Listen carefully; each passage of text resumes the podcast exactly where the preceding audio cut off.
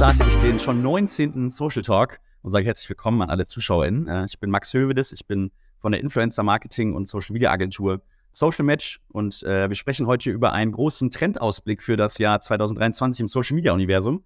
Haben dann natürlich ganz, ganz viele Themen äh, parat, die wir irgendwie diskutieren können, die wir besprechen können, aber bei 60 Minuten Zeit wird das schwierig, da alle Themen irgendwie ja, so in der Tiefe zu diskutieren. Deswegen fokussieren wir uns auf, auf einige Schwerpunkte, vor allem zum Beispiel das Plattform-Battle. Also wir sprechen ein bisschen über TikTok, Instagram, YouTube, vielleicht auch ein bisschen Twitch, ähm, sprechen über Influencer-Marketing in 2023 und reißen auch die Rising-Plattform, LinkedIn, BeReal, Discord vielleicht auch an ähm, und haben da eine Menge, Menge heute zu besprechen.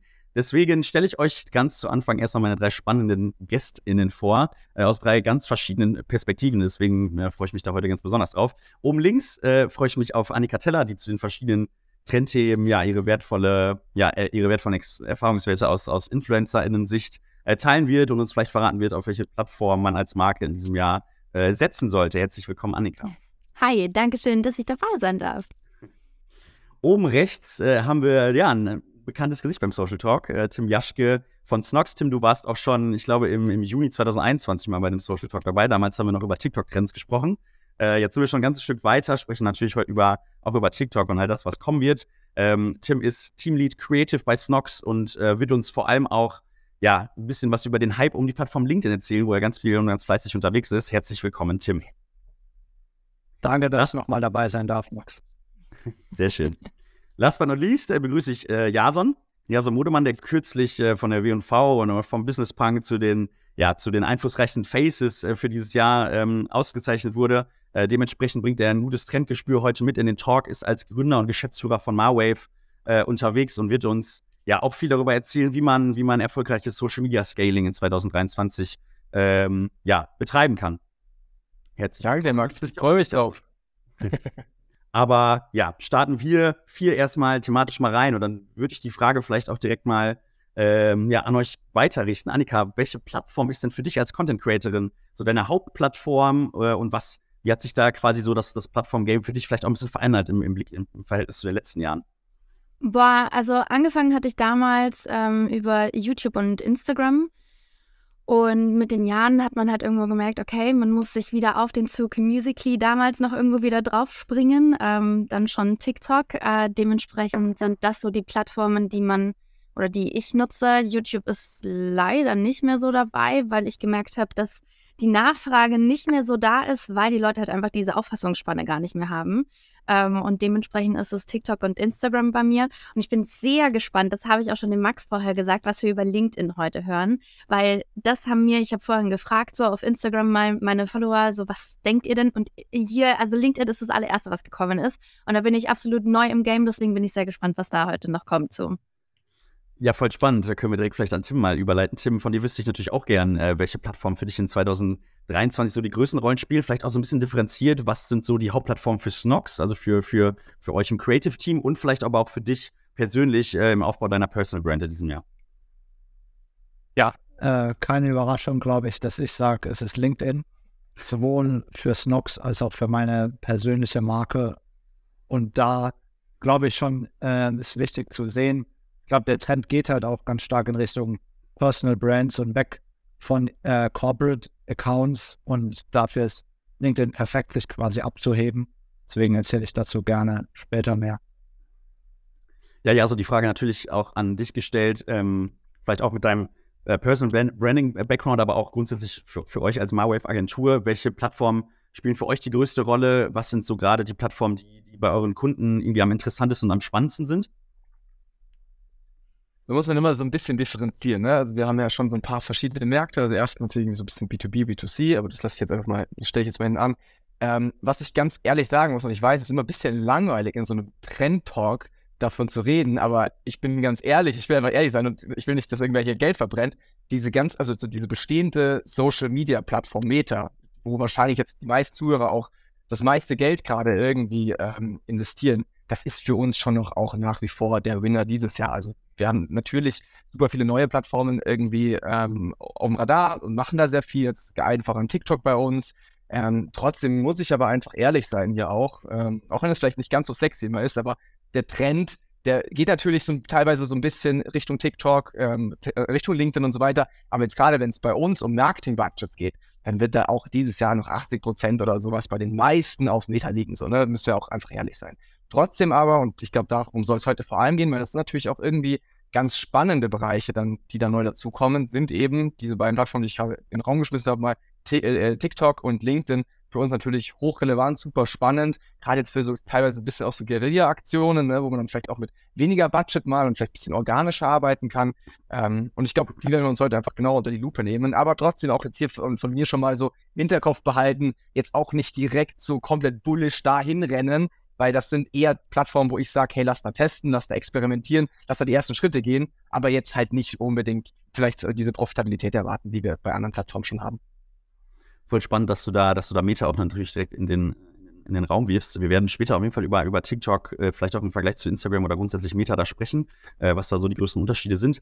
Bevor wir jetzt in die Themen, in die Trendthemen vor allem auch einstarten, einsteigen, würde ich von euch ähm, gerne mal wissen, und ich finde es total spannend, eure grundsätzlichen Meinungen zu Trends erstmal zu hören. Also, ähm, das ist ja ein ganz dynamisches Umfeld. Es kommen immer wieder ganz neue Trends dazu, auch, auch äh, aus dem Ausland natürlich, die in Deutschland und in Europa vielleicht gar nicht unbedingt kulturell und technisch irgendwie anzuwenden sind. Was habt ihr für eine Meinung grundsätzlich von Trends? Also man kann als Marke natürlich nicht auf jeden Zug immer aufspringen. Es muss immer zu der jeweiligen Strategie oder grundsätzlich zu allen Content-Formaten irgendwie passen. Ähm, Tim, startet du gerne mal. Wie habt ihr im Creative Team bei Snock so die aktuellsten Trends im Auge?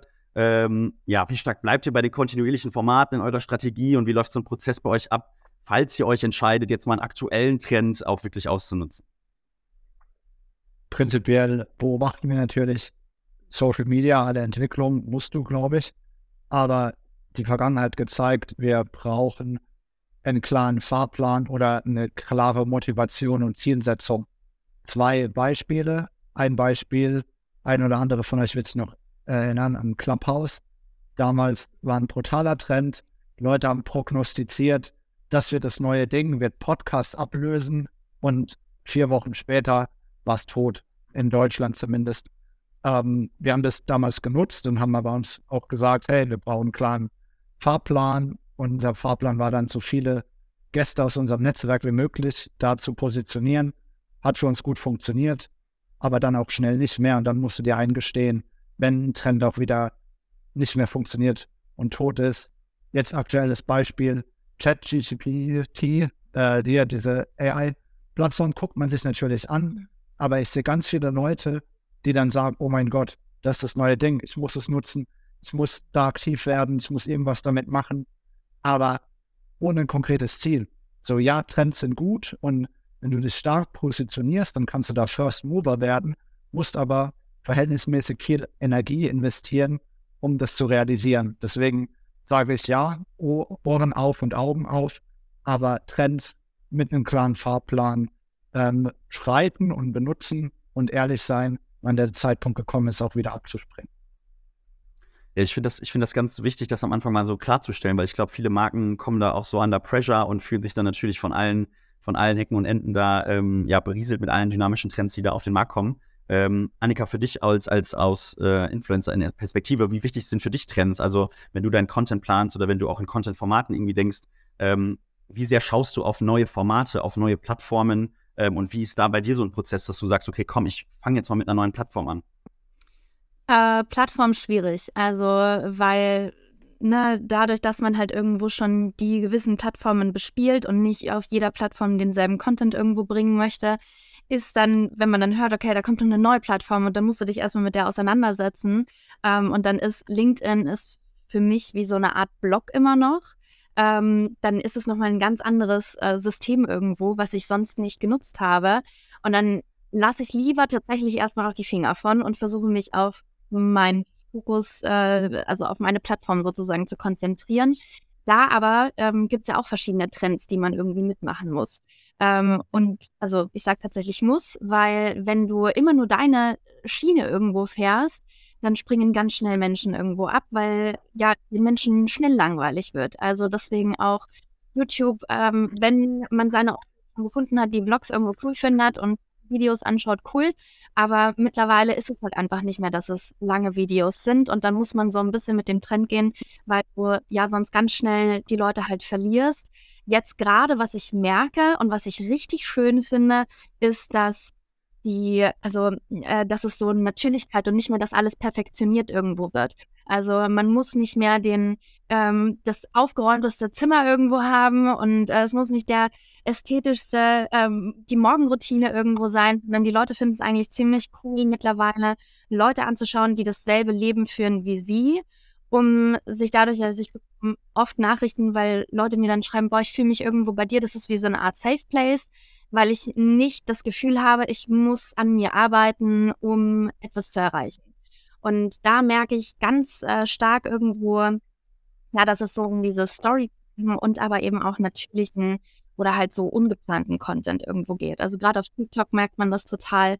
Ähm, hat man jetzt, glaube ich, nicht, ob ihr von dem riesengroßen Aufstieg von Alex Earl äh, in Amerika mitbekommen habt die, ähm, ich glaube, also ich habe es heute eben noch am äh, Esstisch äh, erzählt, dass ich Anfang des Jahres hatte ich auf ihren Kanal auf Instagram geschaut. Die hatte davor irgendwo schon auf 400.000 Abonnenten, was äh, unfassbare Menge auf jeden Fall schon ist. Und hat aber ähm, Anfang des Jahres hatte sie ihre eine Million Abonnenten geknackt auf Instagram und hat durch TikTok so viel mehr Leute noch dazu gewonnen, dass sie heute ähm, 1,9 Millionen Abonnenten auf Instagram einfach äh, schon irgendwo erreicht. Und das halt durch einen Content, wo sie einfach sich vor der Kamera schminkt und aus ihrem Leben erzählt. Und ähm, Gottes Willen, ist eine wunderschöne Frau und der guckt man auch gerne zu, so ist es nicht. Aber was die Leute, glaube ich, bei ihr so schön finden, und das merke ich eben, dass das so ein Trend wird, dass es so ein, ich chatte mit meiner besten Freundin und wir unterhalten uns, während wir uns beide fertig machen, zum Kaffee gehen, zum äh, Schminken, äh, zum Schminken, zum Feiern oder was auch immer. Und sie zeigt dann halt einfach dieses unperfekte, perfekte sozusagen, wenn man versteht, was ich meine. Und das finde ich total schön, dass das Trend wird aktuell. Voll, also, ne, du sprichst ja vor allem diesen authentischen Content an, der auf dem Vormarsch ist. Ne? Das spiegelt sich ja dann auch irgendwie in, äh, in Be Real wieder, wo wir vielleicht später auch nochmal darauf zu sprechen kommen. Ähm, vielleicht auch nochmal kurz zurück an dich, Jason, quasi dieses ganze Thema mal ähm, gefragt, ähm, wenn ihr als Agentur oder auch gerade wenn ihr beratend tätig seid und, und Kunden oder neue Kunden ähm, mit euch neue Kanäle irgendwie aus, ausprobieren wollen. Wie gehst du da vor? Wie, also wie wäre deine Beratungsweise da? Also man kann ja nicht auf jeden Zug aufspringen. Ähm, wie, wie sind da die Schritte für dich, wenn du, wenn du äh, mit Marken sprichst? Ähm, also wir sehen uns als Agency oder als Unternehmensberatung ganz, ganz krass in der Rolle so der First Mover. Ähm, wir arbeiten teilweise auch irgendwie mit Corporates zusammen, die bräuchten jetzt wahrscheinlich eineinhalb Jahre, um irgendwie eine passende Clubhouse-Strategie halt aufzubauen. Und äh, wie Tim das gerade schon sehr schön beschrieben hat, gibt es die Plattform da gefühlt nicht mehr. Ne? Ähm, deswegen sehen wir uns halt sehr, sehr stark dafür verantwortlich, genau diese Unternehmen dabei zu unterstützen, ähm, das schnell und effektiv zu machen und ganz genau, wie Tim das gesagt hat, auch schnell wieder sein zu lassen, wenn es nicht funktioniert. Ne? Weil das ist eine ganz, ganz wichtige Eigenschaft, wenn du ganz vorne an der, an der vordersten Front hier kämpfst. Ähm, eben dieses schnelle Experimentieren, schnelle Testen, aber dann auch schnelles Failen. Ähm, und wenn du mich fragst, hey, was macht Trends aktuell aus, dann ist es für mich eben, äh, dann versuchen wir das eben nicht so zu denken, wie jetzt äh, das dann irgendwie immer so überschwappt und einmal pro Monat siehst du dann auf LinkedIn halt irgendwie ein komplett neues Thema, sei es das Metaverse, sei es ChatGPT, sei, also sei es Clubhouse, ne, so Themen, die sind so und halt wieder sofort weg, sondern wir versuchen uns davon anschauen, die Frage zu stellen, hey, macht das denn wirklich Sinn oder laufen wir hier gerade eine Riesenherde oder hinterher und sind vielleicht auch ein bisschen zu bullish und verschwenden Ressourcen. Ähm, dadurch, dass wir das aber natürlich einfach für mehrere Kunden, also wir betreuen knapp 100 Kunden oder sowas, dadurch, dass wir das halt für viele machen können, ist es natürlich für uns auch ein bisschen einfacher, da diese Synergien untereinander zu nutzen. Ne? Das heißt, wir müssen das dann nicht mit allen 80 machen, sondern testen das mit zwei. Wenn es funktioniert, machen wir es bei fünf mehr. Wenn es da funktioniert, dann rollen wir es breiter aus. So, ne? Und genau so haben wir dann eben auch zum Beispiel Themen wie TikTok super früh ähm, äh, etablieren können bei uns im Kundenportfolio. Und da kannst du dann halt schon wahnsinnig krasse Erfolge auch einfahren, wenn du richtig früh ähm, bei diesen Themen mit unterwegs bist. Ja, ich, ich, fand das jetzt super wichtig, dass wir das vor, vorab mal besprechen, also ne, dass wir das mal diskutieren, warum, also wie man vorgeht, wenn man Trends überhaupt ausnutzen möchte und, und ob das wirklich dann immer zum Erfolg führt. Ne? Also wie du schon sagst, First Mover zu sein, du hast TikTok als, als, als Schlagwort mal gebracht. Äh, da können wir direkt mal, glaube ich, in das große, in den großen Themenblock äh, 9 zu 16 Kurzvideos vielleicht einsteigen und mal groß die, also die Big-Plattform mal abholen. Ähm, ja, 9 zu 16 Kurzvideos sind ja jetzt nicht erst seit gestern schon im Trend, sondern auch schon äh, eine, eine, lange Zeit. Ähm, eine Frage, die uns jetzt im Vorfeld, also wir hatten vorher im, bei, auf Instagram haben wir auch unsere Community mal nach Fragen gestellt. Da kam eine, eine sehr spezifische Frage auch zu dem ganzen Vergleich Long, Long versus Kurzvideos auch, was ich auch sehr spannend finde. Also Ähm, die Frage ging darum, dass, dass YouTube im Endeffekt in 2022 äh, die Shorts total gepusht hat und die Plattform im Endeffekt mit den Shorts im Vergleich zu den anderen Plattformen ja sowohl Fokus auf kurze Videos schafft, als auch natürlich ähm, es ermöglicht, lange Videos zu produzieren, zu, zu erstellen, wo man auch wieder mehr Storytelling einarbeiten kann.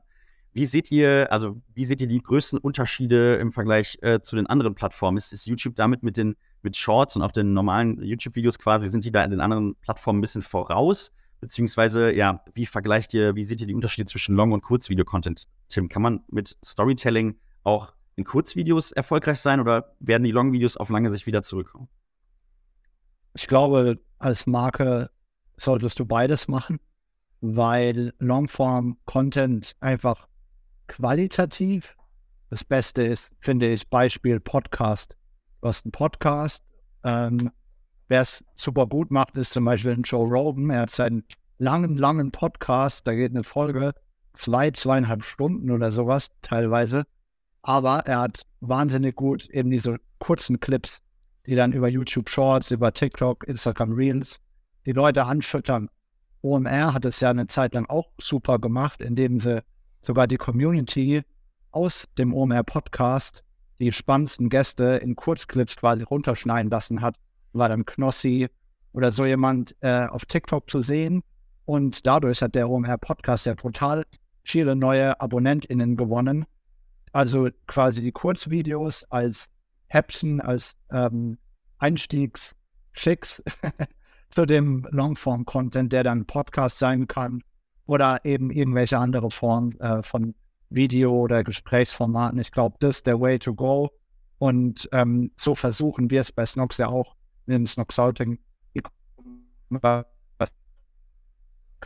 Wir setzen darauf, dass Johannes durch seine Personal Brand diese Clips teilt und die Leute dadurch aber auch auf den Longform-Content in Form von Podcast kommen, weil da im Endeffekt ja dann auch fürs Unternehmen was rausspringt. Darüber kriegst du B2B-Kontakte, kriegst KundInnen für Snoxouting.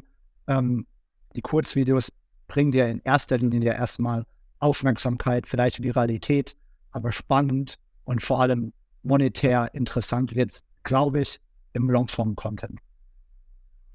Annika, kannst du das unterschreiben? Also, ähm, wie ist bei dir so das Verhältnis zwischen, zwischen äh, Kurzvideo-Content und Long-Video-Content, also in deinem eigenen Content-Bereich? Ähm, welche Formate sind da vielleicht erfolgreicher? Mit welchen Formaten kannst du mehr Informationen, mehr Storytelling oder auch mehr, ja, mehr Authentizität im Endeffekt irgendwie vermitteln?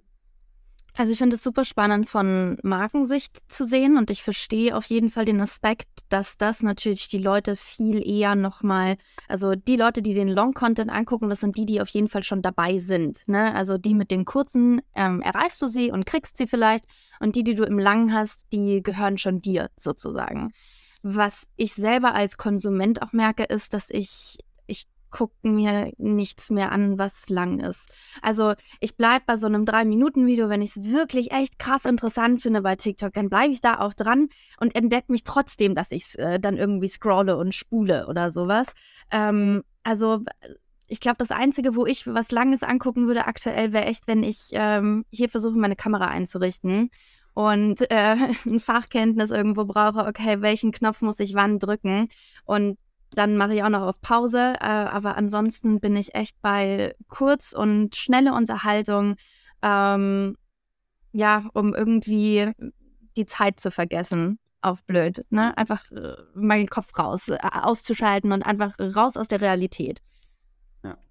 Ja. Ja, so und ist es überhaupt so wichtig, in diesen Formaten dann überhaupt zu denken? Also wenn wir jetzt über Kurz, also Kurzformate und Langformate irgendwie denken, also wie wichtig sind dann doch eher vielleicht sogar die Plattformen, die ja mit ihren eigenen Zielgruppen, mit ihren eigenen NutzerInnen ganz unterschiedliche ja, Eigenschaften im Endeffekt ja auch, auch tragen, auf YouTube, auf TikTok, auf Instagram.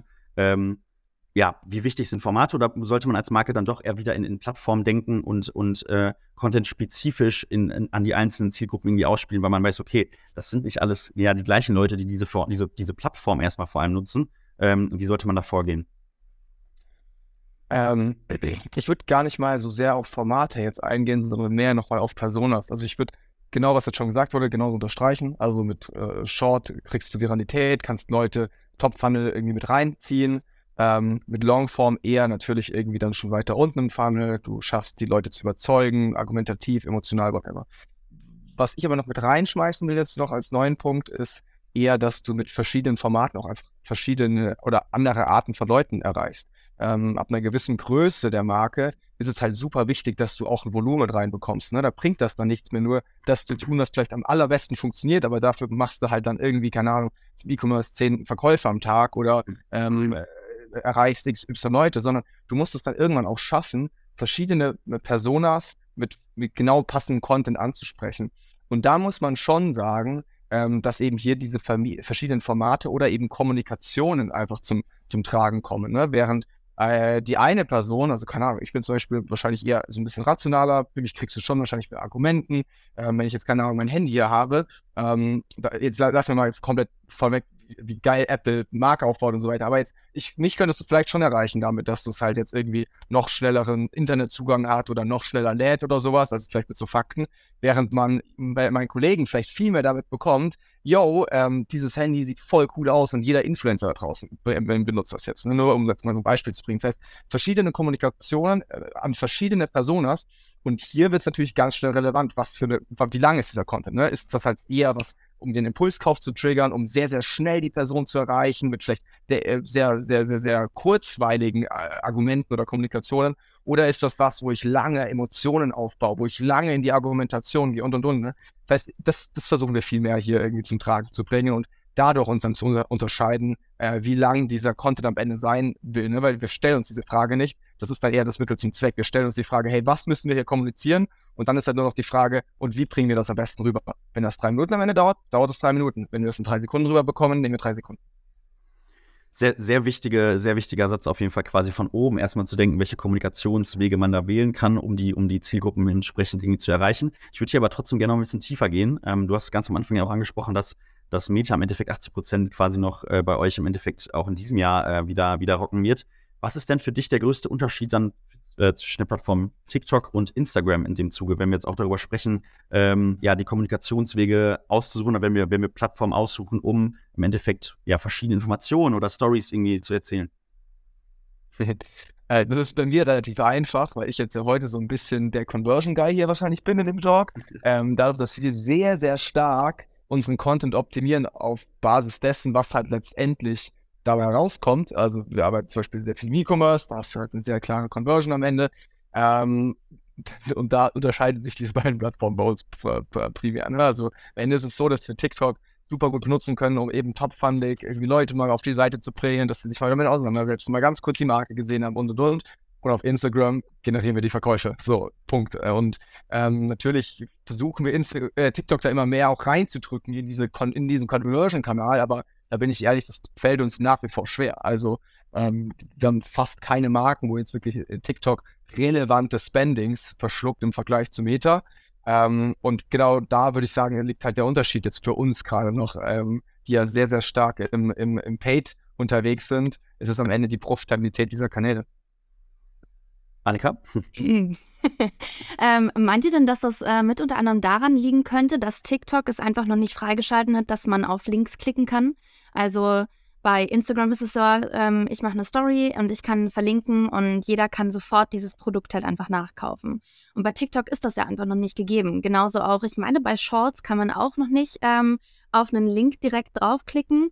Und dementsprechend, ähm, du musst es halt den Leuten, glaube ich, so einfach wie möglich machen und keiner klickt zuerst auf äh, den Link, dann auf den Link, um dann eventuell auf das Produkt zu kommen und nachzukaufen.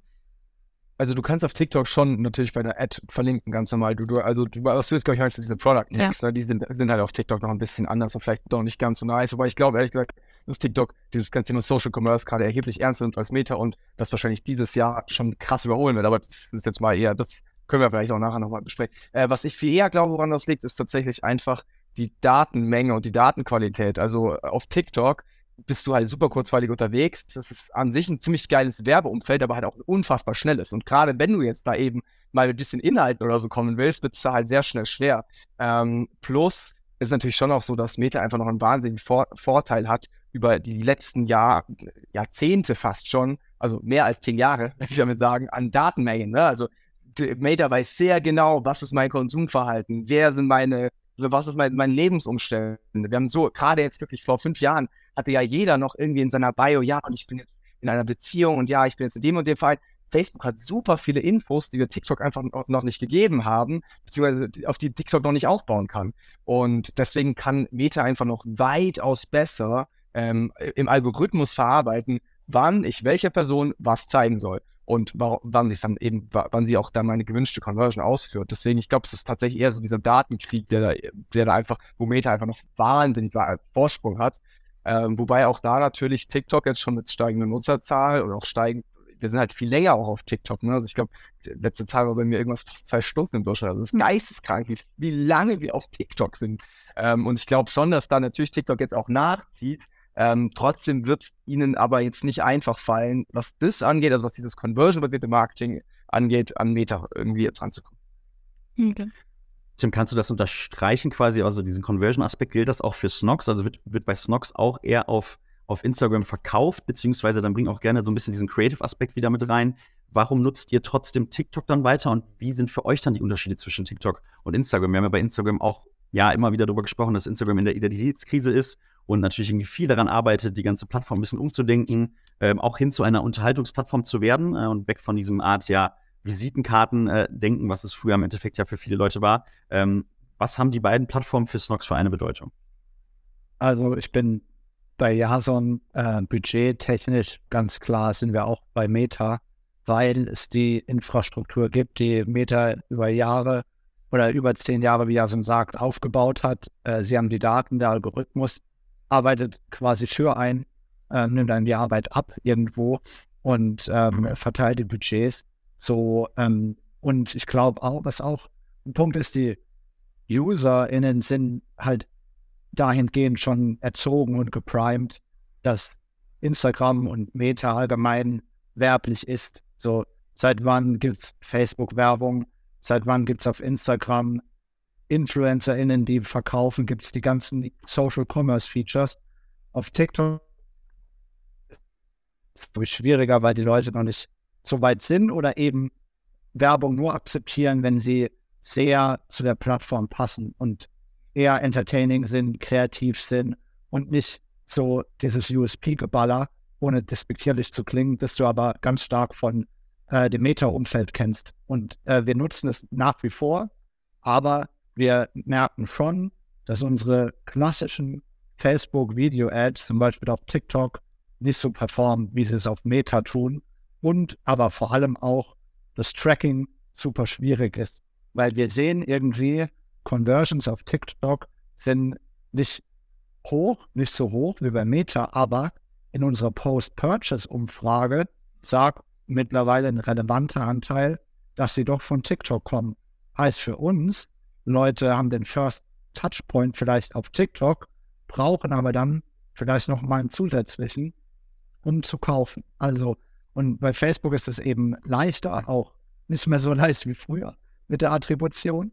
Aber ich glaube, die Infrastruktur, das Userverhalten und die, dieser sehr in den letzten Jahren kommerzielle Aspekt und die kommerzielle Richtung von Meta sorgt dafür, dass Marken gerade im E-Commerce, D2C-Bereich einfach nicht drum kommen, Meta zu nutzen und das at scale. Also TikTok darfst du nicht ignorieren, weil die Aufmerksamkeit dort liegt, muss man klar sagen, aber gerade im Social Commerce noch in den Kinderschuhen steckt. Frage ganz kurz, äh, ganz steil, also jetzt auch mal komplett ohne, dass ich da jetzt eine Antwort drauf hätte. Würdest du sagen, Tim, dass TikTok auch einfach noch Vertrauensprobleme hat? Weil also ich persönlich würde, glaube ich, einfach nichts auf TikTok kaufen. Einfach da, durch diese Werbeoberfläche, dieses, diesen teilweise eben chinesischen Touch, der da irgendwie so mitschwimmt.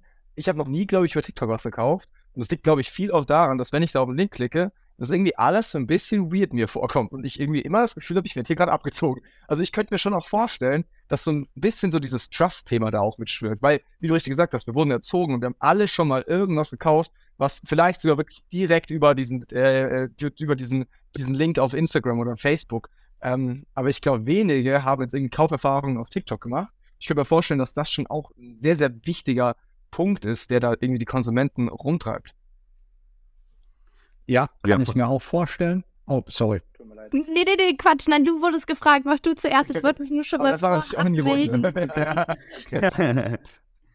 Ist, fuck, ja. schade durch. Ja, genau. Also, persönliche Perspektive, ich habe auch noch nie auf TikTok etwas gekauft, ist auch noch nie erwägt. Ähm, ich glaube aber, dadurch, dass wir zum Beispiel sehen, TikTok wird wie eine Suchmaschine genutzt mittlerweile. Also jüngere Leute gehen nicht mehr auf Google, äh, so ich das tue, sondern gehen auf TikTok und informieren sich da. Ich glaube also, dieser Trust, der ganz stark zusammenhängt mit den Personen, den Gesichtern, die auf TikTok sehen, der kann kommen. Aktuell ist er, glaube ich, durch verschiedene Faktoren aber auch nicht auf dem Level A. Das ist sehr, sehr undurchsichtig, was bei TikTok wirklich passiert im Hintergrund. Es gibt ja auch viele Videos über die verrückten Datenschutzbedingungen, was man da alles quasi preisgibt. Das ist was, was mich persönlich auch abhält, davon ganz ehrlich. Ähm, aber ich glaube, es wird weggehen, weil ähm, Indikatoren sind da. Wie gesagt, A, es wird wie eine Suchmaschine genutzt. Da ist für mich die logisch nächste Entwicklung, dass dann dort auch verkauft wird. Plus, ja, so wie du selbst sagst, TikTok wird wahrscheinlich das fokussieren und irgendwie erzwingen oder möglich machen. Ähm, ich glaube, dahin geht der Trend. Nichtsdestotrotz, ja, aktuell ähm, aus meiner Perspektive, aus meinem Umfeld gewisse Vertrauensprobleme. Äh, Annika, vielleicht sag du mal, wie, wie du das siehst als Creatorin. Ich bin da komplett anderer Meinung. Ähm, also ich oh, habe so ich habe so viel leider Gottes über TikTok schon gekauft ähm, und gar nicht jetzt, also ihr sprecht von diesen Paid Ads halt, ne? Von denen spreche ich überhaupt gar nicht. Also auch vorhin mit den Links, ähm, da spreche ich gar nicht von den Werbungen, die geschaltet werden, okay. so zwischendurch. Ich wische sofort weiter. Wenn eine äh, geschaltete Werbung ist, das interessiert mich eigentlich null, außer sie ist wirklich krass gemacht. Ich spreche eher davon, was Leute mir erzählen von ihren eigenen Erfahrungen. Und ich habe, also mein Amazon explodiert. Ähm, ich kaufe so viel, was mir über Instagram oder, also ne, TikTok, Instagram gar nicht so. Echt nicht. Ähm, ich bin eher, dass ich auf Instagram mir denke, ah, weiß ich jetzt nicht, ob das echt ist, ob das eine ernsthafte Meinung ist oder ob die einfach gutes Geld dafür bekommen hat irgendwie. Ähm, und wenn ich aber auf TikTok dann irgendwo sehe, ja, meine Haare sind gewachsen durch äh, Rosmarinöl, ja, Halleluja. Natürlich bin ich der allererste. Drei Liter Rosmarinöl. Ja, genau so. genau so. Und schwupp siehst du auch irgendwo ähm, das, was gezeigt wurde, zum Beispiel, ausverkauft. Ähm, dann wollte ich mir ein äh, Licht kaufen fürs Handy, weil ich das auf so vielen Videos gesehen habe, dass die gesagt haben, boah, voll krass und guckt mal, das ist vorher, das ist nachher. Äh, schwupp, ich war auf Amazon und habe mir ein folgendes Licht gekauft. Also ich kaufe sehr viel, was mir auf TikTok ähm, empfohlen wird und dann auch von Leuten, die gar nicht so in dieser Content Creator Bubble drinnen sind, sondern die persönliche Empfehlungen aussprechen. Und äh, deswegen finde ich es auf TikTok eben noch so schwer, dass man noch nicht, also ich als ähm, Content Creator, ich kann keine Links setzen bei TikTok. Ich kann nicht sagen, das ist das äh, Rosmarinöl, was ich jetzt irgendwo benutze ähm, und das ist euer Wundermittel, klickt hier unten einfach drauf. Das funktioniert nicht sondern ich muss halt sagen, klickt in meine Bio und dann findet ihr meine Amazon Storefront und da findet ihr, also, und da hat schon keiner mehr Bock drauf. Aber schau mal, das, das, das ist zwar, also voll guter Punkt, richtig geil, trotzdem ist es aber, würde ich sagen, gar nicht mal äh, die gegensätzliche Meinung, sondern besteht zum Beispiel sehr stark, was Tim jetzt gesagt hat. Also, dass es eben sehr, sehr topfundig ist, dass du darauf aufmerksam wird, aber du kaufst nicht am Ende über den In-App TikTok-Browser oder so, sondern hm, was man nee. bei Instagram schon macht, eventuell, ne? sondern du wirst darauf aufmerksam, siehst es da ein, zwei Mal, siehst es vielleicht dann nochmal auf YouTube oder auf Instagram auch nochmal oder whatever. Dann gehst du auf Amazon, checkst hier die Bewertung und dann kaufst du erst. Das heißt, ja. TikTok hat das Ganze eingeleitet, hat für die Aufmerksamkeit gesorgt, hat aber nicht für die Conversion am Ende alles getan. Weißt du, also am Ende die Conversion hat ja dann auf Amazon oder so. Genau. Ja. Aber deswegen, das ist ja total geiler Indiz, ne, dass man sagt, hey, man schafft es hier, die Leute irgendwie oben in den Funnel reinzubekommen. Ähm, mein Punkt vor allem war halt wirklich zu sagen, hey, aber auf Instagram wird halt am Ende verkauft. Also wenn ja. wir sagen, hey, wo wirkt wirklich dieser Checkout oder dieser Call to Action noch wirklich, wirklich schon genutzt im Marketing, dann ist da eben Instagram krass führend oder äh, im Vergleich jetzt zu TikTok. Ne? Aber wo, wo wir uns, glaube ich, alle drei super einig sind, ist, dass TikTok ein Kanal ist, bei dem wir es gerade schaffen, sehr, sehr gut die Leute zu erreichen ne? und diese Aufmerksamkeit einfach zu, zu, zu, zu generieren. Voll, ich kann das auch alles nur unterschreiben, was ihr gerade gesagt habt. Ich finde es auch spannend, dass wir jetzt hier gerade kurz irgendwie vor, einer richtigen Diskussion aber wichtig, dass du das auch nochmal eingeordnet hast, ja, so, weil das ist im bei mir ähnlich. Also ähm, ich werde super viel äh, auf TikTok irgendwie inspiriert, aber kaufe trotzdem weiterhin auf Instagram. Und das ist ein bisschen vielleicht auch das, was du angesprochen hast, ja, so mit dem Vertrauensproblem oder grundsätzlich vielleicht auch einfach der Art und Weise, dass, dass ich mich trotzdem einfach nur aus Routine vielleicht auch weiterklicke auf einen Instagram-Kanal und vielleicht auf Instagram dann halt eben wieder äh, dann, dann da zum, zum Kauf komme. Ähm, ich glaube aber, dass wir, ne, wir haben jetzt, ne, wir sind in einem Trend-Ausblick-Talk, ähm, wenn wir da in die Zukunft schauen, werden natürlich Generation, Generation Alpha und natürlich auch die, die ganz jungen ähm, Gen ZlerInnen werden natürlich stärker mit TikTok groß. Und ich glaube, dass das Vertrauens, äh, dass das Vertrauensproblem vielleicht da immer, immer weniger wird. Und äh, dadurch, dass wir natürlich alle mit Instagram dann vermeintlich eher groß geworden sind als mit TikTok, ähm, spielt das mit Sicherheit eine große Rolle. Und ich äh, will da so ein bisschen das Thema einleiten, was, was man eben machen kann oder was man auf jeden Fall als Marke mit berücksichtigen sollte, dass man eben nicht nur voll auf Meta setzen sollte, vor allem zukünftig. Ne? Jason hat schon äh, wichtig gesagt, klar, die haben über Jahre lang ganz, ganz wichtige Daten gesammelt und sind deswegen noch so stark, aber trotzdem muss man sich umschauen, okay, welche neuen Kanäle gibt es denn? Ähm, und da haben wir natürlich viele Rising-Plattformen. Ne? Da haben wir LinkedIn, da haben wir auch WhatsApp, wo wir vielleicht auch gleich drüber sprechen kommen, wo ihr bei Snox ja auch einen, äh, einen spannenden Case habt. Ähm, aber lass uns doch vielleicht mal mit LinkedIn erstmal starten.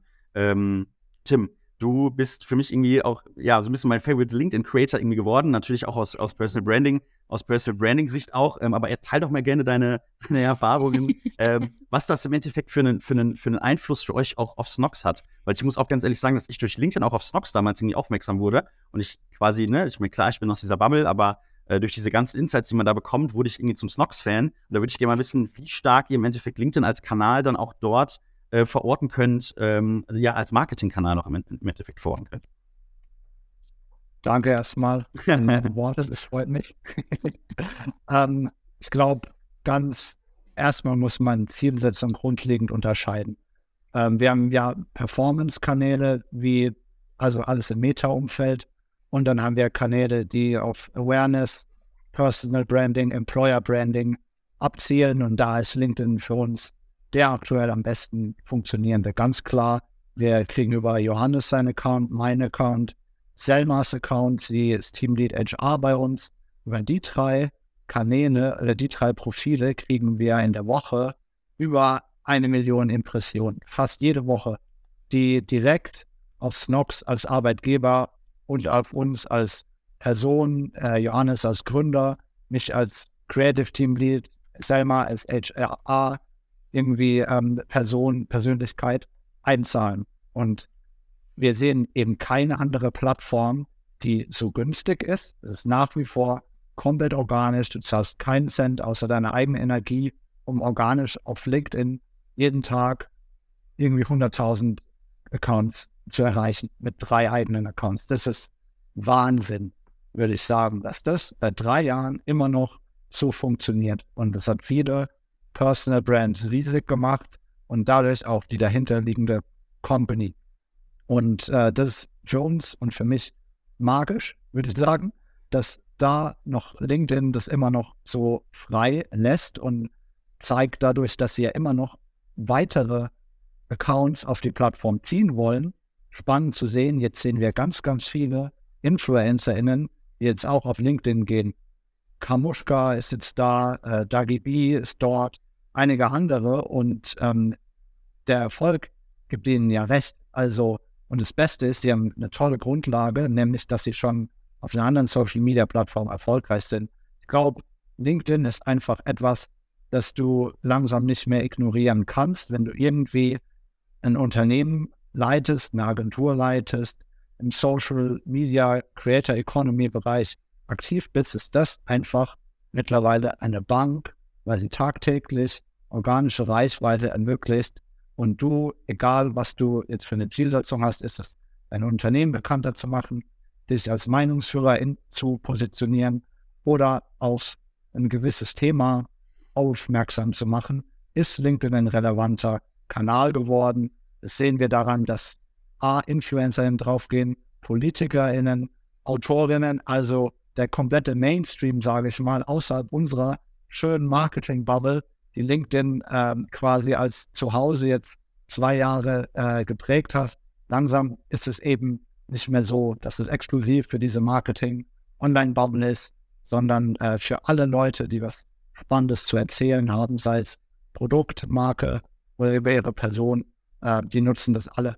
Deswegen kann ich sagen, ich glaube, dieses Jahr werden wir nochmal exponentielles Wachstum auf LinkedIn sehen, weil es eben geöffnet wird langsam für den allgemeinen Markt. Jetzt eine ganz spannende Situation auch für die, für die Runde. Annika, du bist ja auch als Creatorin, äh, glaube ich, noch nicht auf LinkedIn unterwegs. Jason und äh, Tim natürlich beide sehr stark unterwegs. Ähm, was gibt es für dich noch? Also gibt es für dich Überlegungen, auch mit LinkedIn zu starten? Und also ich glaube, dass das auch gerade für Marken und Agenturen immer spannend ist und sein kann, wenn CreatorInnen ihre Erfahrungen und grundsätzlich all das, was hinter diesem ganzen äh, Business steckt, dort teilen. Ähm, gibt es für dich äh, Überlegungen, auch mit LinkedIn zu starten oder was hält dich da, da aktuell noch von ab? Äh, ja, also wenn ich das jetzt so hier höre, dann äh, bin ich gleich nachher die allererste, die die App einmal runterlädt ähm, und mir definitiv einen Account anmachen.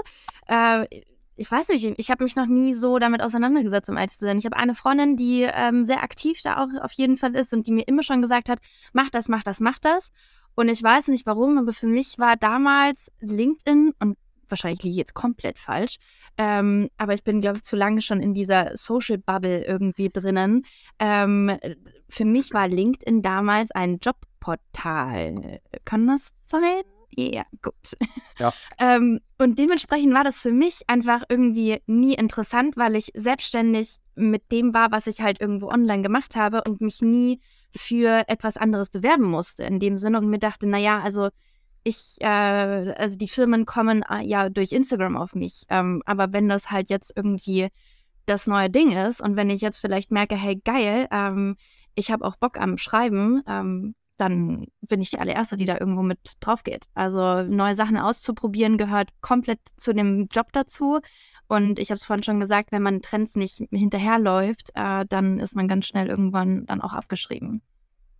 Ja, ist, glaube ich, ein riesen Zeitaufwand auch einfach. Ne? Also wir hatten ähm, vor zwei, drei Staffeln hier beim Social Talk auch einen, einen äh, LinkedIn-Talk im Endeffekt, wo zum Beispiel auch der Rick Asas dabei war, auch Creator, mhm. der auch sehr stark auf der Plattform unterwegs ist und der natürlich auch gesagt hat, also er sieht ganz viele CreatorInnen, die jetzt äh, ja einfach mit LinkedIn starten, nur weil LinkedIn gerade im Trend ist. Und das ist ja im Endeffekt so ein bisschen das, was wir am Anfang besprochen haben. Man kann jeden Trend irgendwie auf jeden Trend aufspringen, aber äh, ja, man sollte es nicht tun, nur, nur des Trendes wegen, ähm, weil natürlich auch viele CreatorInnen jetzt irgendwie anfangen, natürlich dann auch irgendwie äh, ja, mit MitarbeiterInnen zusammen Texte schreiben, vielleicht gar nicht in die Texte involviert sind, vielleicht von Marken mhm. aufmerksam werden, von Marken sogar gebucht werden, weil sie sehen, okay, ja, da, da steckt wirklich ähm, ja auch Businesswissen dahinter, aber dann im Endeffekt gar nicht in diesen Themen drinstecken. Ähm, ja, so um die Runde vielleicht auch zu dem LinkedIn-Thema kurz abzuschließen. Ähm, ja, wie, wie wichtig ist LinkedIn für euch, auch für euer Netzwerk, für dich als Personal Brand und grundsätzlich für Marwave? Also ich, so LinkedIn ist mit Abstand die Social Media Plattform mit der meisten Screentime bei mir. Liegt aber auch daran, dass ich TikTok zwischenzeitlich immer wieder deinstallieren muss, weil es mich absolut süchtig macht. Ähm, aber LinkedIn ist halt voll auch einfach so mein Vibe so ein bisschen, sage ich mal. Ne? Während ich auf Instagram oder TikTok bin, irgendwie nur meine Zeit totschlag. Ich gehe eigentlich immer von dieser Plattform runter und denke mir so, ja gut, die Stunde war jetzt mal wieder voll für den Müll. So, also hart gesagt, aber also ich krieg da halt jetzt, das gibt mir nicht viel. Ne? Bin ich auf LinkedIn schon so. Ich starte super spannende Diskussionen mit Menschen, fasse selber Beiträge, die Diskussion anzetteln. Ich kriege spannende Nachrichtenanfragen von Menschen, mit denen ich gerne mal einen Kaffee trinken würde oder whatever. Also das heißt, diese Plattform, die gibt mir was über diese Plattform hinaus und das ist so damit die einzige auf meinem Handy. Ähm, ich glaube, Annika, für dich, um das dir vielleicht mal noch auf, mit auf den Weg zu geben, ähm, ist es, glaube ich, super spannend, gerade jetzt, um eben diese Kollabos mit Unternehmen einzuleiten, weil vielleicht suchst du keinen Job, aber du suchst schon Kooperationspartner, ne? Und die sind mhm. auf LinkedIn. Und äh, ich glaube, dass genau mit dieser Zielsetzung im Hinterkopf das eine super spannende Plattform für Creator auch einfach werden wird, die jetzt vielleicht auch gar nicht da ihren Fokus drauf legen und auf anderen Plattformen eben die Follower aufbauen und die Reichweite aufbauen, die aber auf LinkedIn sich so ein bisschen um den unternehmerischen Part dahinter kümmern, ne? weil der ist ja mindestens genauso wichtig. Ähm, und da muss ich, um deine Frage ganz, äh, ganz äh, flott noch fertig zu beantworten, muss ich sagen, ist LinkedIn für uns jetzt als Unternehmen mit Abstand die wichtigste Plattform. Ähm, wir stecken hier sehr viel Zeit und Arbeit rein. Ähm, es ist eine Plattform, die uns zu vielen Kunden geführt hat, die uns zu vielen Partnern geführt hat, die ähm, teilweise auch wirklich zu, äh, die, zu Investments bei uns geführt haben und und und. Also ähm, die komplette Klaviatur eigentlich an unternehmerischem Netzwerk, äh, die wir hier aufbauen konnten. Und ähm, deswegen aus unserem Arbeitsalltag eigentlich auch nicht mehr wegzudenken. Ja, Ja, mit Blick auf die Zeit, wir haben natürlich jetzt noch ein paar äh, Rising-Plattformen, die ich auch noch mal gerne irgendwie reinschmeißen möchte. Wir haben noch eine Viertelstunde Zeit. Äh, ich würde gerne noch kurz über BeReal sprechen. Ich würde auch gerne das, äh, ich würde WhatsApp gerne auch noch mal reinschmeißen und auch noch mal über Influencer-Marketing sprechen. Influencer-Marketing sprechen. Ja, so ein Thema BeReal. Wir haben zwischendurch schon über authentischen Content gesprochen, der auf dem Vormarsch ist. BeReal eine Plattform, die natürlich featurebedingt ähm, ja, vor der Gefahr steht oder natürlich jetzt auch schon von den großen Plattformen mit dem Feature äh, im Endeffekt ja, kopiert wurde. Äh, glaubst du, BeReal wird eine Chance in diesem Jahr haben, sich weiter durchzusetzen? Beziehungsweise was müssen Schritte sein? Wie sehr muss sich die Plattform öffnen, um für ja, Marken spannend zu sein und auch langfristig quasi für die NutzerInnen immer noch ähm, in diese, diesen Hype quasi zu leben? Boah, ich bin ganz ehrlich zu dir, ich glaube, diese Plattform wird nie für Unternehmen spannend werden, ganz hart gesagt. Einfach weil das, ja, das ist ja der Kern der Plattform. Also wenn ich jetzt auf einer Plattform, die BeReal heißt, und unreale Werbung plötzlich platziere, die ja voll aus dem Konzept der Plattform ähm, ausbrechen würde, dann ja, kannst du die, äh, dann kannst du die App auch irgendwie relativ schnell wieder vom Handy deinstallieren. Deswegen glaube ich, also die werden sich früher oder später 100% irgendwie monetarisieren und sei es dann halt irgendwie wie bei einem TikTok, so dass es da vielleicht eine Fullscreen-Anzeige beim App öffnen oder whatever gibt, I don't know, da wird es bestimmt Mittel und Wege geben für die, die jetzt diese Nutzer, dieses Nutzerwachstum monetarisieren können hinten raus. Ähm, aber ganz sicher wird das äh, keine Plattform, die jetzt irgendwie in der breiten Masse für Unternehmen spannend wird, ähm, weil es einfach für mich ein, ein, Thema ist, das komplett für die Nutzer gebaut wurde. Ähm, ich, mir fällt absolut kein Werbeformat ein. Also klar, da kann man vielleicht äh, kreative Sachen machen, aber das machst du noch genau einmal.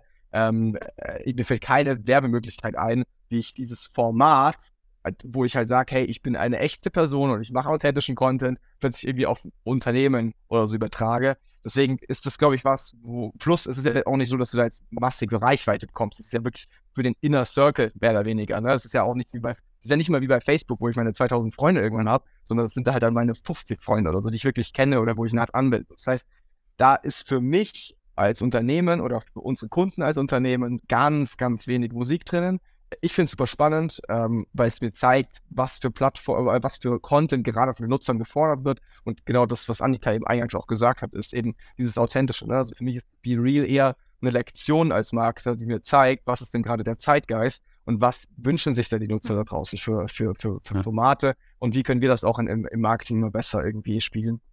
Ja, ich glaube, du hast das äh, sehr vollumfänglich äh, behandelt, das Thema. Ich habe ja sehr viel Nicken gesehen bei Tim und äh, bei Annika. Ich glaube, da wird es wahrscheinlich kaum Ergänzung zu geben. Ähm, deswegen schmeißen wir nochmal direkt in die nächste Rising-Plattform rein. Thema, Stichwort äh, Conversational Commerce.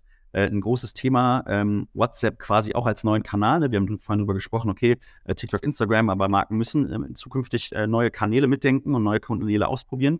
Ähm, Tim, jetzt weiß ich, dass ihr mit, mit Snox äh, mit dem Tech-Unternehmen Charles zusammenarbeitet, um eben auf WhatsApp auch einen neuen Kanal für euch ähm, ja, ready zu machen. Kannst du uns mal da die Hintergründe erklären, warum, also wie ihr WhatsApp nutzt und warum WhatsApp für euch so wichtig ist?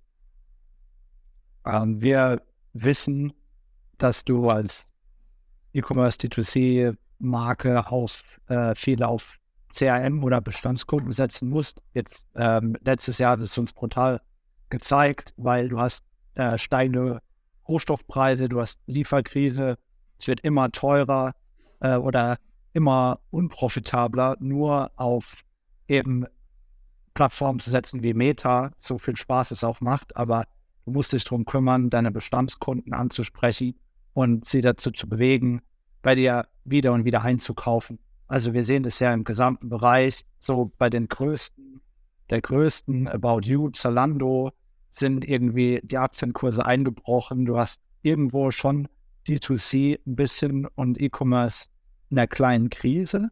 Und eine logische Maßnahme dagegen ist ja, mehr drauf zu setzen, äh, an den Bestandskunden, ähm, da mehr Touchpoints zu schaffen und die abzuholen.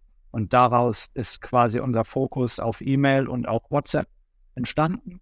Und ist da auch ein Teamlead für CRM eingestellt, Yasemin, und ähm, sie wird genau das in die Wege leiten, so dass wir über WhatsApp unsere Bestandskunden dazu bringen, im Presale zu shoppen, nicht mehr wie alle anderen eben dann in der in dem Sales-Event oder auch immer wieder ihnen halt Anreize zu geben, bei uns zu, äh, zu konsumieren und mit uns zu interagieren, auf eine relativ persönliche Art und Weise, im Sinne von, sie kriegen es direkt in ihrer WhatsApp, wo sie wahrscheinlich pro Tag zwei, wenn nicht sogar drei Stunden verbringen und ihre engsten Kontakte pflegen.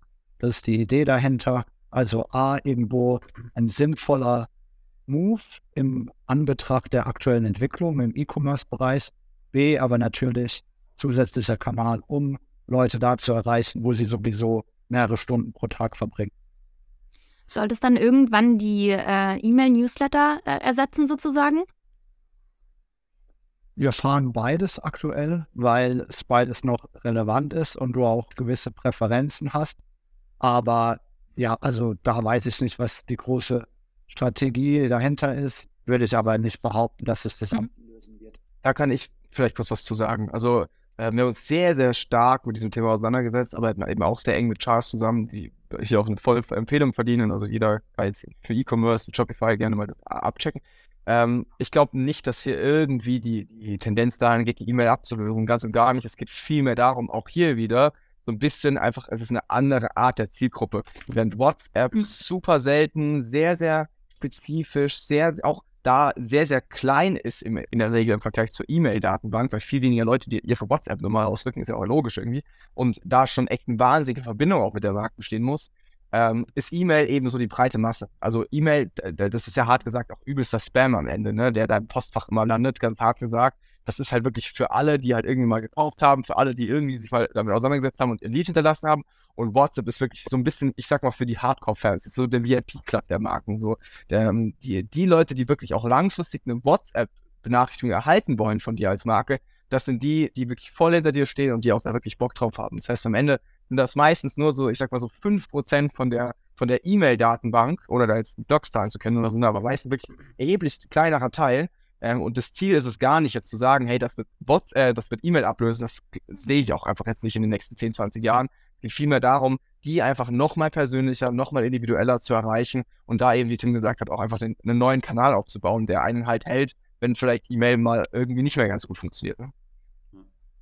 Ja, super spannend. Ich glaube, was Zuschauer lernen können, ist auf jeden Fall mal Charles abzuchecken. Ähm, und bei dieser ganzen Thematik, wie man Bestandskunden im Endeffekt halten kann, ist WhatsApp, glaube ich, sehr, sehr spannend. Jetzt habe ich aber auch noch ein Thema mitgebracht, ähm, wie man es schafft, eben auch mehr Neukunden zu erreichen. Ich habe einen sehr spannenden äh, LinkedIn-Post tatsächlich von, von Alisa Janke gelesen letzte Tage, ähm, also Geschäftsführerin äh, von, von Purelay, ähm, die gesagt hat, dass quasi, dass sie so ein bisschen in einem Konflikt aktuell stehen mit langfristigen ähm, InfluencerInnen-Kooperationen, ähm, quasi natürlich gut zu fahren. Ist doch das, was wir als Influencer-Marketing-Agentur natürlich immer empfehlen, langfristige Kooperation mit InfluencerInnen einzugehen.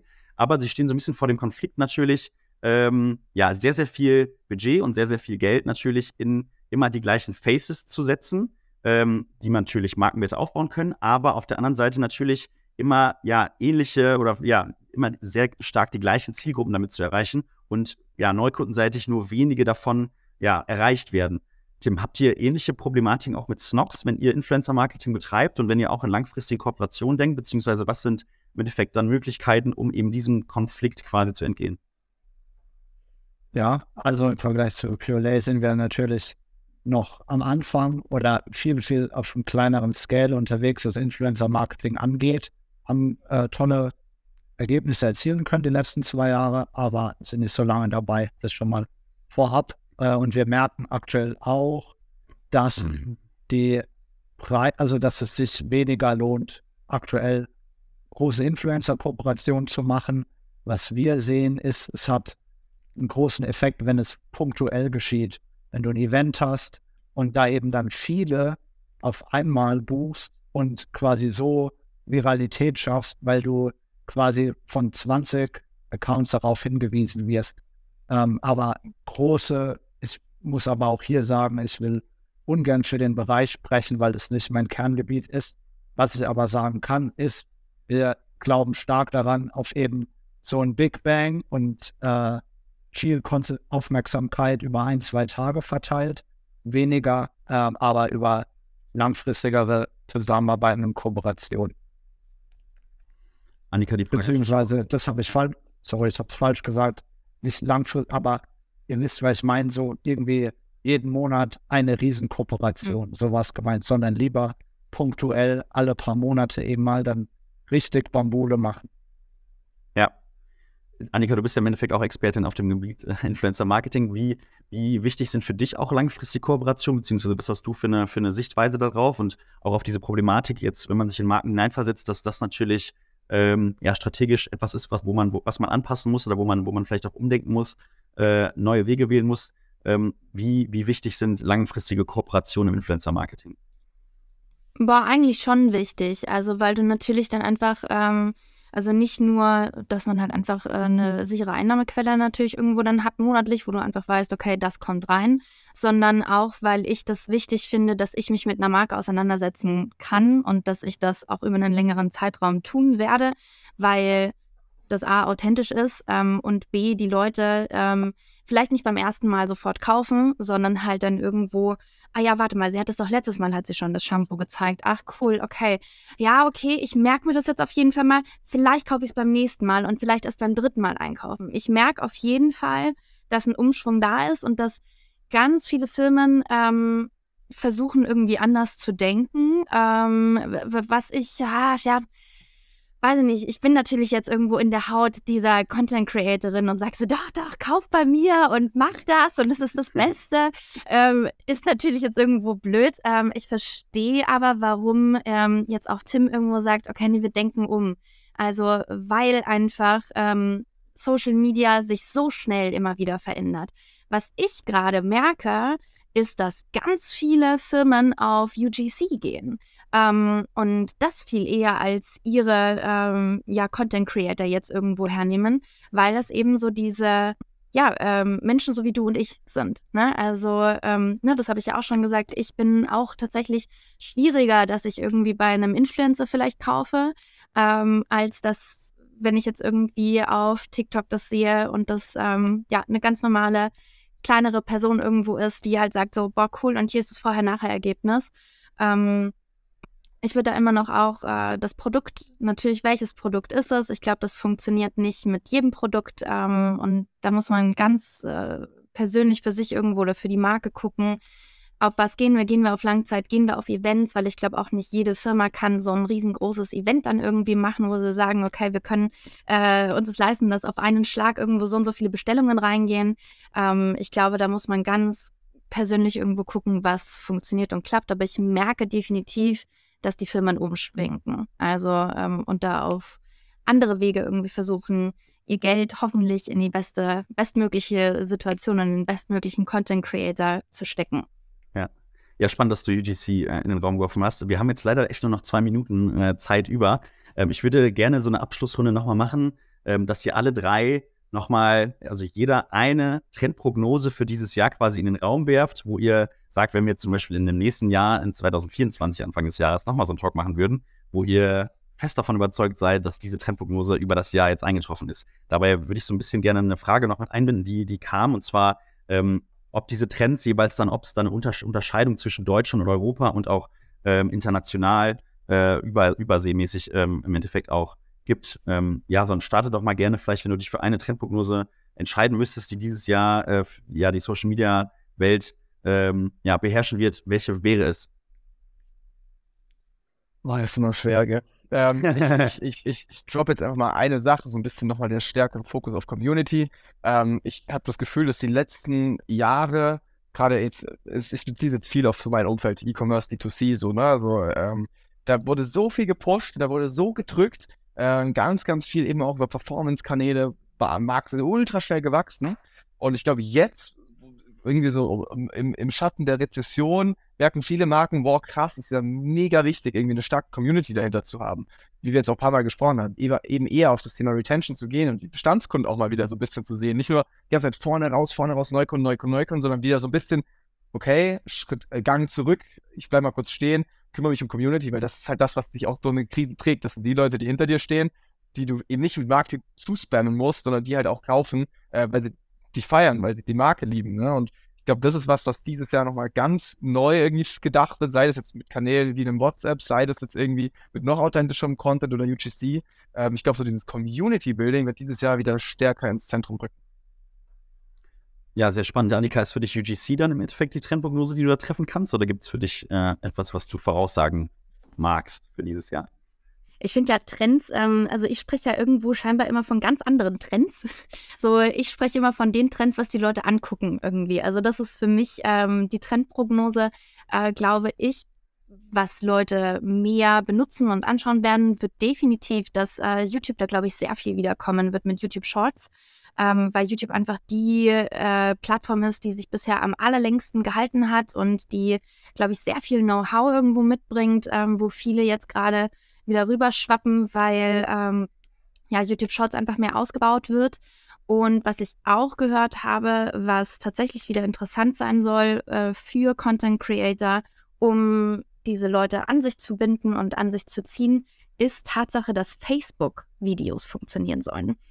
Ob das funktioniert, ob das stimmt, ähm, I don't know. Ähm, ich habe es noch nicht ausprobiert. Facebook ist bei mir ganz lange schon irgendwo äh, verbannt worden. Aber so, um Leute an sich zu binden, also ich spreche aus dieser Content Creator Bubble, glaube ich, und aus der Trends, um Leute eben auf sich aufmerksam zu machen, sind, glaube ich, die zwei, dass die neu dazukommen und verlieren werden wir auf jeden Fall nicht TikTok. Bei Instagram bin ich mir nicht so ganz sicher. Okay, sehr spannend, Annika. Danke dir. Ähm, Tim, auch letztes Wort vielleicht von dir. Ähm, ich denke mal, du wirst auf LinkedIn jetzt eingehen. Was, welche Prognose hast du für dieses Jahr? Also, ich glaube, dieses Jahr wird es Jahr, in dem anonyme Markenaccounts es schwerer haben werden denn je, plattformunabhängig sondern es wird das große Jahr von Personen, die für Marken sprechen, die im Vordergrund stehen, auf den Kanälen, wo die Aufmerksamkeit spielt. Weil wir jetzt schon sehen, wir tun uns enorm schwer mit einem Corporate Account organisch auf Instagram und TikTok, wohingegen wir haben Einzelaccounts, wie zum Beispiel von Johannes auf Instagram, auf TikTok, auf LinkedIn haben wir noch ein paar mehr, die das Ding rotten, die Aufmerksamkeit Woche für Woche kriegen. Und ich glaube, dieses Jahr müssen Marken darüber nachdenken, Personen aufzubauen, die wirklich das Sprachrohr für die Marke sind, egal auf welchem Kanal. Ja, vielen, vielen Dank an euch drei. Ich sehe schon, wir haben jetzt zwei Minuten sogar überziehen müssen. Bei den ganzen Themen, die es in diesem ganzen Kosmos gibt für dieses Jahr, war das wahrscheinlich auch von vornherein klar. Aber ich danke euch auf jeden Fall. Vielen, vielen Dank für eure Expertise, für eure verschiedenen Perspektiven. Ich hoffe, hoffe wir haben einen spannenden Talk für alle ZuschauerInnen hier irgendwie geboten. Ähm, und freue mich vielleicht auf ein nächstes Mal. Vielleicht nochmal ein kurzer Reminder an alle ZuschauerInnen, dass wir dieses, diesen, dieses Talk-Format auch monatlich durchführen. Äh, immer wieder spannende SpeakerInnen hier haben und auch vergangene äh, Talks natürlich, wo ihr mal reinschauen könnt. Ähm, und euch werden auch in diesem Jahr wieder monatlich äh, spannende Social Talks zur Verfügung stehen. Also vielen, vielen Dank. Ich wünsche euch noch einen schönen Montag heute und äh, bis bald. Bleibt ständig mutig. Tschüss. Bye, bye. Ciao, Spaß gemacht. Danke. Macht's gut. Viel Erfolg euch allen. Ciao. Ja.